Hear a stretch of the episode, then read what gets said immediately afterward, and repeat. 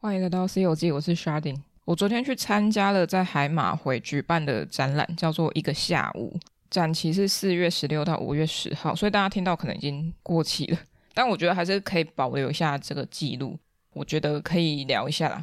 我没有办法记得很清楚，有点健忘，所以就是以我的印象，虽然只是昨天的事情，但我真的没有太大的容量去记忆很多事情。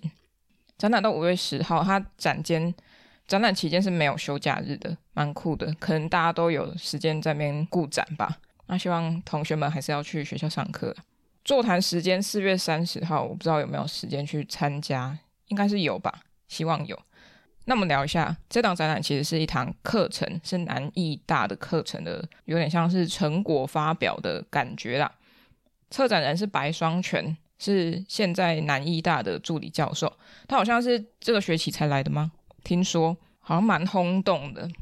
当代艺术中的生活与情境课程的学生有很多人，然后又有分制作团队，再拉出一些人，蛮好玩的。就这么多人参展，虽然它是一个课堂形式，好像是一个发表成果展演，但是那个刺激吧，还是足够的。不像我大学在学校看到的什么课堂的展览，很酷啦，真的是一个技术性的展现。但有没有意义或内涵就其次，因为我脱离了学校系统了，所以我也不知道现在课堂成果发表有没有好一点。I don't know，不，嗯，就继续吧。我们聊一下一个下午这个展览哈。他说他设定在一个下午可以完成。做完展览，但是大家都用好几个下午。这是一门实验课，他想要学生用平日创作相反的态度去创作，就不用很刻意去思考，很刻意认真的去做一件作品，不要有压力。他希望大家可以五分钟内做好，甚至三分钟、一分钟。那天天做，立刻做。本来是很多论述，那就请他们用一句话、直觉的话来讲就可以了。材质可能很日常，拿他们周边的东西即兴创作，把一些拘束的繁琐的程序变得简单。然后展览有两层楼，算是有两个部分，一个是大家随手拿的，像刚刚我们说到的那些做法，化繁为简的做法。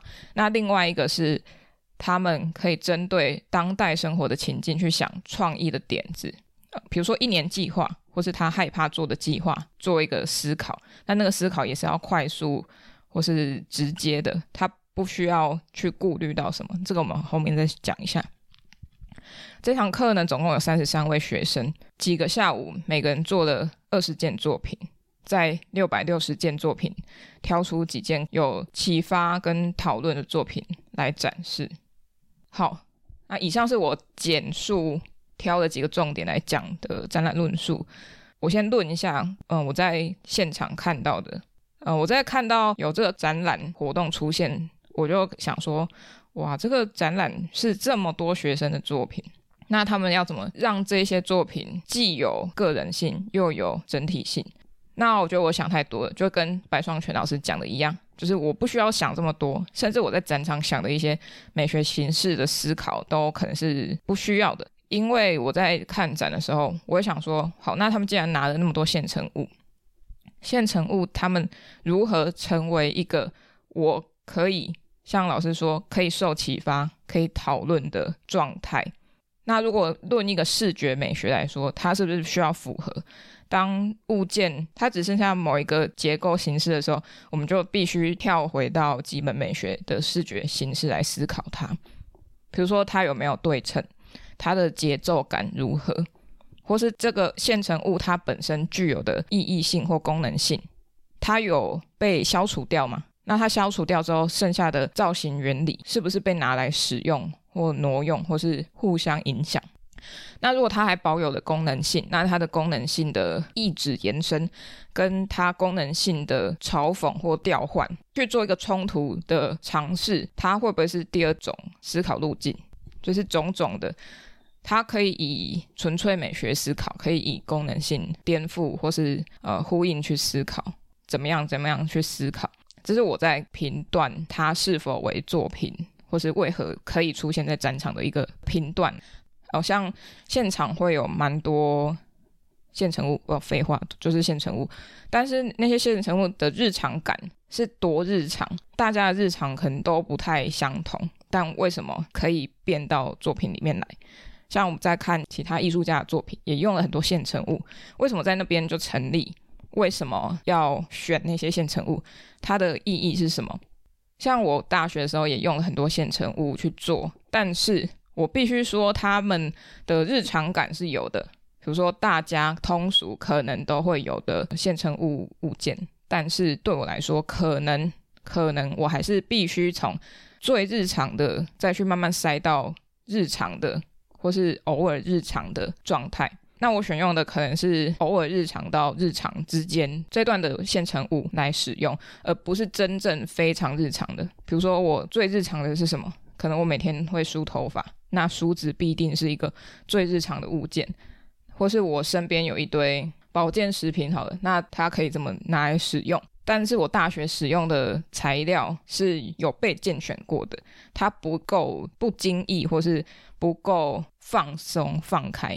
那在白双全老师这堂课，我觉得他们必须要放掉，放掉非常多东西。像他刚刚说论述里面讲到的，本来要用一个很有结构性、非常平稳稳健，或是要用好几个时间去思考一个作品的这种概念，要打破。变成一个很快速直接的，但是我觉得那个快速不代表说我快速就没有思考，而是想要让学生体会到这个过程里面找到某种以往没有的创作方法。他在现场开幕的时候有讲到说，有些人作品就很庞大，他可能背后有资金资源，那他做了很庞大的东西，但是不一定有切题或是有什么任何意义。就是一个看起来很大很厉害，但是空有其表的一个作品。他也只说墙面上那些他们学生写下的一年计划的一句话，可能还比那种大作品来的有张力。所以我对他想要让学生尝试的东西是蛮吸引的。因为日常有太多东西可以去发现它有趣的地方，比如说，假设我们真的退到造型美学来说，或是我们退一步来看日常物件它本身的结构、造型，或是色泽等等的，它回归到一个最纯粹的状态的时候，它的可能性就会变大，因为你已经把很多不必要或是它本身太繁琐的条件都舍去了。这也跟白双全老师后来说到的，他举了两个例子嘛，是一个很有资源的人可以做很多很屌的计划，或是一个没有资源的人，然后用有限的资源去做有限的艺术作品。那如果我们现在把自己全部抽空，我们什么都没有，我们只有想法，那我们可以做什么是值得你去做的？像一年计划，你为什么要做这件事情？这件事给你的意义是什么？它为什么值得你去做？这个是蛮好的。以太多现实面去思考，它会阻碍我们去执行的动力。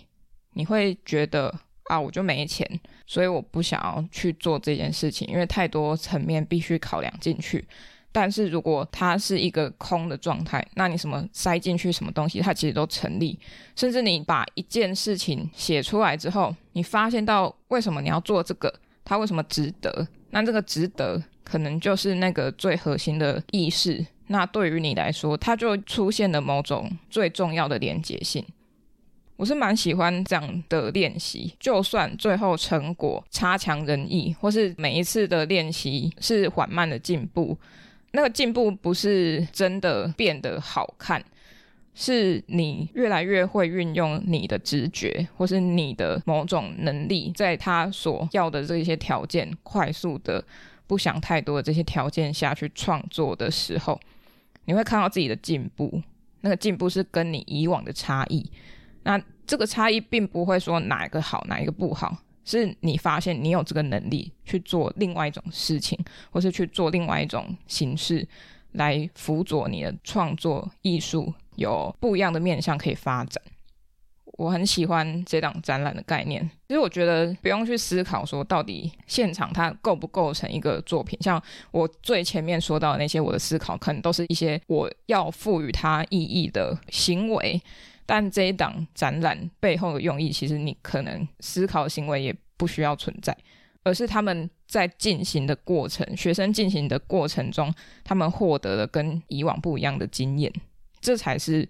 这个展览最重要的核心，但整个展览来说还是非常有难易的影子啊，必须这样讲。不过我觉得是好的，因为在展览里面可能有不一样组别的同学，我不晓得，但是有些人可能真的有那种过渡期，觉得哦要这样创作非常困难，或是他们还没有办法舍弃掉某些既有的框架跟限制，但有些同学可能很快速可以进行。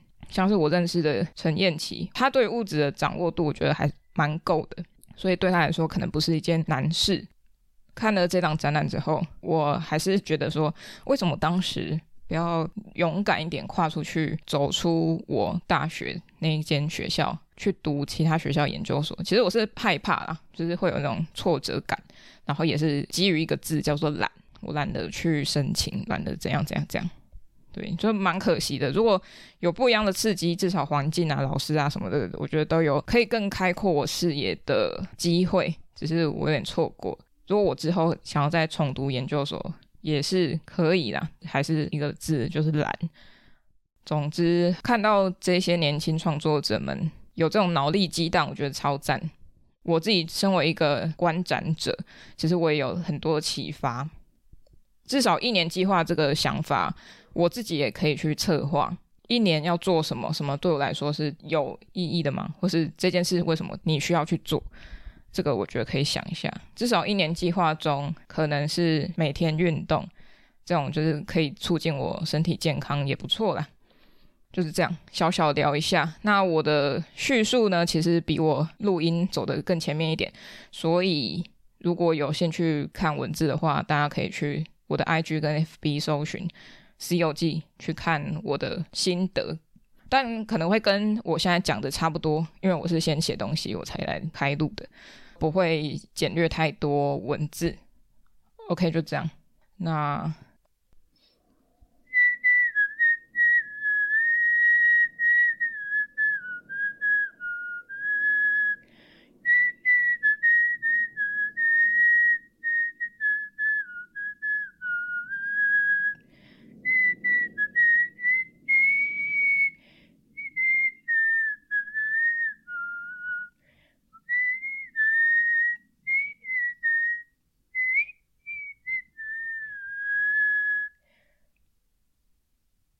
口哨歌曲，猜猜看是谁的？我不知道他是谁，他是郑怡，他不是郑怡农，是郑怡。这一首歌叫做《一个下午》，刚好就叫做一个下午。他是民歌歌手啦，所以我真的不太认识。他是台大历史学系的，当初以演唱《月琴一曲》成名。以上都是维基百科。哇，他有在中广流行网的音乐节目《起立世界》，原来就是他吗？启立世界担任主持人，后来就退出台湾广电跟流行音乐界。二零零二年，我好像在那之前，我都是听中广流行网的。那时候听黎明柔的节目，他真的是一个蛮疯的人，呃，所以我有时候都会听到启立世界。也也许我真的有跟他重叠到吧，就是我在听广播时期有听到郑怡在主持，maybe 不知道。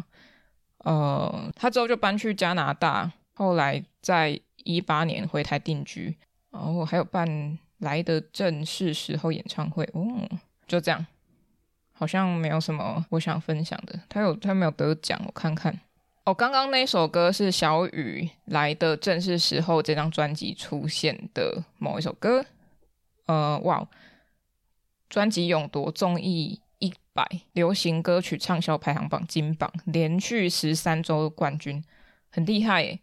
现在音乐要这么久，好像不容易哈，因为太多音乐，所以要一直洗大家比较困难一点，因为会有新的推陈出新，而且网络又那么发达。OK，那这是这一次的口哨歌曲，蛮轻松有趣的啊。我是从大概不我不知道 A B C 什么段，反正我不懂，就是到副歌之前大概几个八拍开始。嗯，总之这个一个下午就是对应到一个下午的展览名称啊，蛮推荐大家去看看的。建议大家可以看一下作品之后再去看一下展览论述。如果你有兴趣的话，现场有纸是对照着作品是谁做的，他们都在作品旁边标示号码哦，不会一一的给你什么说明牌，就直接粘在旁边，这样太 low 了。大家就是以一个号码再拿一个像是指引手册去看你喜欢的是哪件作品，就对应那个号码，看纸上是谁做的，然后媒材是什么等等。哦，然后最后补充一下，现场除了这张纸之外，还有论述的文宣之外呢，每个人都有帮作品标价。其实他们是蛮认真在看待这件事情的。虽然他也许他只是一个练习，但是把它当成作品来讨论的时候，跟你拿去展场展出的时候，那种课堂感能不能被抽离，然后再成为一个作品被讨论。这个标价当中很有脉络性的去标价，或是很轻松的去标价。等下大家有兴趣，你就可以去买啊。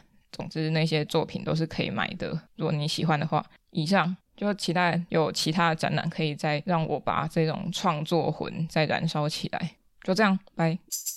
各位各位，喜欢《西游记》的话，可以到脸书、IG 搜寻《西游记》。C 是大写的 C，那请认明 logo 是绿色微笑的毛毛虫，那就是我啦。想听最新一集的《西游记》，可以到各大平台，像是 First Story、KKBox、Spotify、Apple Podcasts 或 Google Podcasts 免费收听哦。想与我互动、私讯或者聊天，可以到 IG 上找我，搜寻《西游记》。欢迎各大单位合作邀约，信箱请看下方资讯栏喽。那我们下一集《西游记》再见，拜拜。